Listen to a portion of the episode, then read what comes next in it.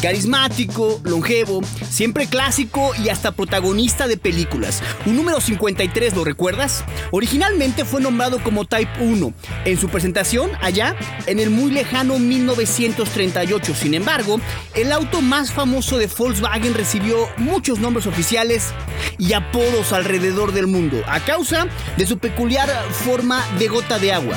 Bubla o Bobla, Bog, Peta, Cucaracha, Pulguita, Fusca, Escarabajo, Beetle o Kaffer fueron los distintos nombres como se le conoció en el mundo a nuestro querido Bochito.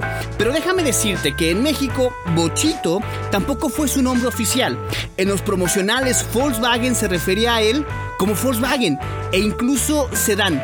Esto porque suponían que Beetle, o como oficialmente se llamaba en México y en Estados Unidos, sería complicado de pronunciar. Sin embargo, sus orígenes no son tan carismáticos e incluso un tanto oscuros. En su defensa, uno no elige en dónde ni de quién nace. Yo soy Eduardo Valdés y esto es el podcast de Punto Neutro en donde rendiremos tributo a uno de los vehículos más amados en el planeta.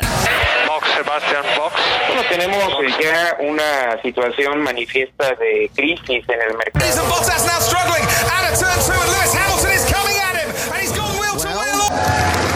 What do you think? Quiero reparar mi Cadillac. En estas circunstancias el patrón me sugirió prestarme aquel cacharro que en el fondo apareció. Y cuando el Cadillac reparaban yo usaba aquel perol. Esa cafetera era un perol. Para México y para muchos países alrededor del mundo, el bocho fue más que un simple medio de transporte. Para miles de familias mexicanas fue su primer automóvil, el vehículo en el cual aprendieron a manejar nuestros abuelos, nuestros padres e incluso muchos de nosotros. El bocho fue nuestro infatigable compañero de aventuras. Si el bocho hablara, ¿qué tanto diría? Rendidor, económico, aguantador y sencillo de reparar.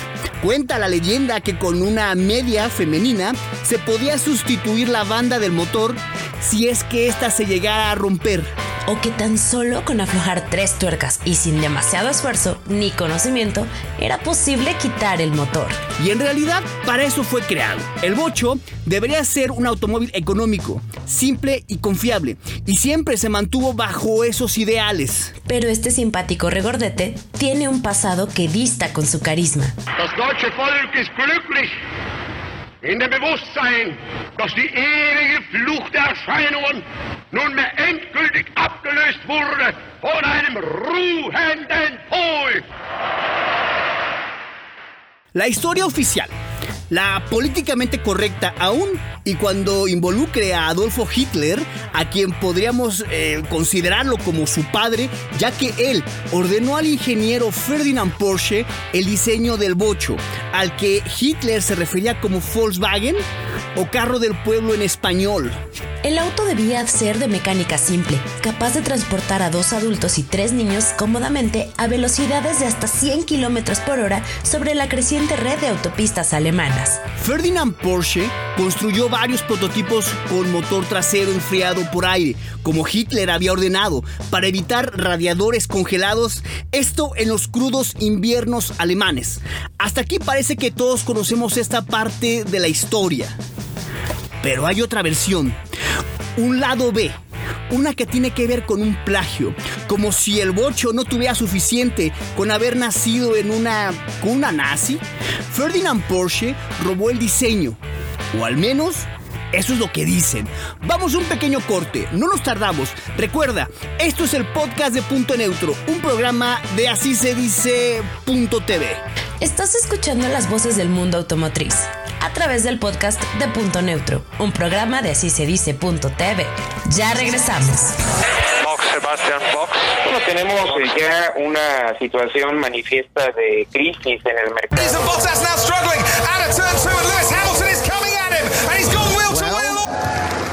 What do you think? Este automóvil tiene ocho cilindros, cuatro puertas, una cajuela, capacidad para cinco personas y su precio es, digamos, razonable. Esta opción también tiene 8 cilindros, 4 puertas, 2 cajuelas, capacidad para 10 personas y cuesta lo mismo, solo que por el mismo precio nosotros podemos darle 2. Volkswagen, Volkswagen. La mejor compra, la mejor compra. El Volkswagen Bocho y las hamburguesas de McDonald's tienen más en común de lo que pensamos y no es precisamente la forma redonda. Y es que en ambas empresas sus creadores originales no fueron reconocidos como se merecen. Es muy conocida la historia de McDonald's. Los hermanos Richard y Maurice McDonald no solo le pusieron el apellido al icono mundial de la comida rápida. También crearon el menú, los sabores y olores, pero lo más importante, inventaron el concepto de comida rápida. Aunque el desarrollo del negocio nació de la inventiva y tenacidad del fallido empresario hasta en ese entonces Raymond Kroc, quien se apoderó de la idea de vender hamburguesas en locales con una novedosa cadena de producción. La multiplicó y la convirtió en una de las mayores multinacionales del planeta, mientras que los hermanos McDonald quedaron fuera de estos grandes dividendos y de la fama. Con el mítico escarabajo de Volkswagen hay un caso muy similar. La historia reconoce a Ferdinand Porsche como el creador del bochito y de cierta forma en letras más pequeñas reconocen que Adolfo Hitler puso digamos la semilla de su creación. Pero poco se habla del entramado plagio y hasta un juicio que Volkswagen perdió a principios de los años 60 con una automotriz checoslovaca que demostró que el auto más famoso de la historia había tomado mucho del diseño del Tatra 97 un vehículo lanzado en 1936, dos años antes de que apareciera el Bocho, fabricado, como ya sabemos, a pedido del jefe nazi. Tatra denunció a Volkswagen por plagio. Y tuvieron que pasar 23 años hasta que el litigio judicial terminó resolviéndose a su favor. Y en 1961 Volkswagen fue condenado a pagarle 30 millones de marcos alemanes a la compañía checoslovaca, que en la actualidad se dedica a la fabricación de camiones. La historia y la vida misma fue buena con Ferdinand Porsche. Por supuesto que reconoces que marca de automóviles y SUV deportivos lleva su apellido. Pero no así con el ingeniero austriaco Hans Ledwika, que fue quien le dio forma al prototipo Tatra 97 y que como ya dijimos de él, mmm, digamos, se basó, por no decir, se robó la idea Ferdinand Porsche para darle vida al bochito. Hans Ledwika no recibió los honores. Incluso estuvo preso durante cinco años en la Checoslovaquia comunista, acusado de colaborar con los nazis. Y solamente fue hasta la caída del comunismo cuando se reconocieron sus aportes al mundo automotor. Y en 2007 por fin se le hizo honor al inmortalizar su nombre en el European Automotive Hall of Fame. Vamos a un pequeño corte y cuando regresemos hablaremos del legado que dejó este icónico automóvil. Nos olvidaremos de su pasado y nos centraremos en su huella. No nos tardamos, recuerde, eso es el podcast de Punto Neutro, un programa de así se dice Punto TV. Estás escuchando las voces del mundo automotriz a través del podcast de Punto Neutro, un programa de así se dice Punto TV. Ya regresamos. Sebastian Box. Bueno, tenemos ya una situación manifiesta de crisis en el mercado.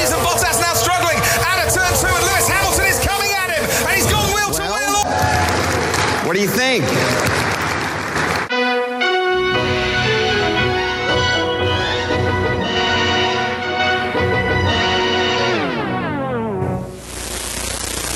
¿Y? ¿Y? Bueno, ¿y? Sí. ¿Y? Sí. ¿Y? Sí, 1600i.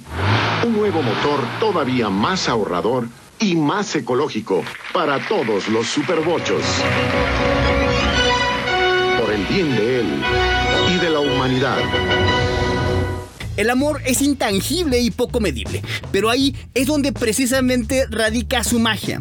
En el caso del bocho, sí se puede medir el éxito.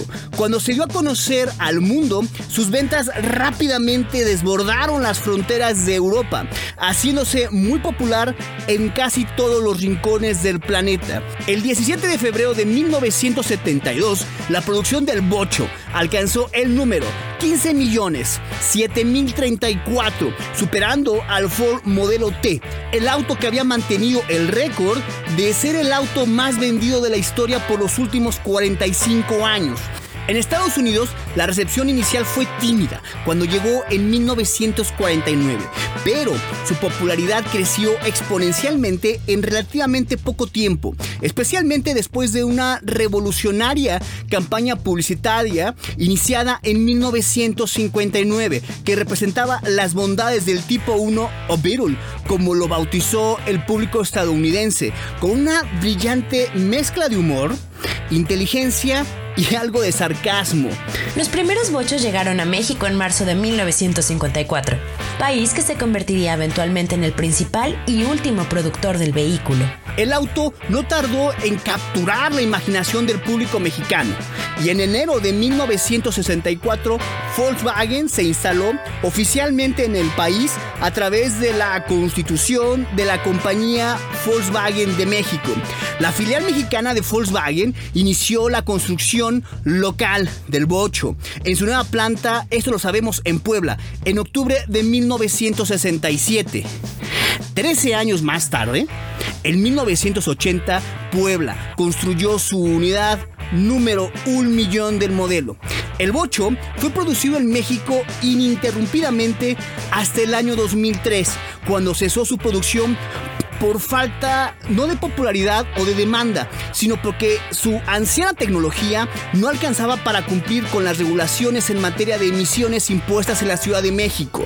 El Chevy de Chevrolet fue el modelo que llegó a colocar los últimos clavos en el ataúd del bocho al ofrecer mayor espacio, una motorización más potente y eficiente y un precio similar al del bocho. De esta forma, el 30 de julio del año 2003, el último bochito fabricado en el mundo salió de la línea de producción de Volkswagen México en esta planta de Puebla. En un evento cargado de nostalgia, que fue amenizado con mariachis y adornado con flores. El personal involucrado en su producción dio una emotiva despedida al sedán número 21 millones 529 mil 464. Pocos días después, esta última unidad de este exitoso modelo realizó su último viaje, cruzando el Océano Atlántico hacia Alemania, donde ocupa un lugar de honor en el Automuseo de la Casa Matriz de Volkswagen. A las 9.05 minutos, las líneas de producción del sedán se detuvo, dando fin a una historia de éxitos de casi 68 años alrededor del mundo. Yo soy Eduardo Valdés, quien les agradece que nos hayan acompañado al podcast de Punto Neutro, en donde reprodujimos las voces del mundo automotriz. Hasta pronto.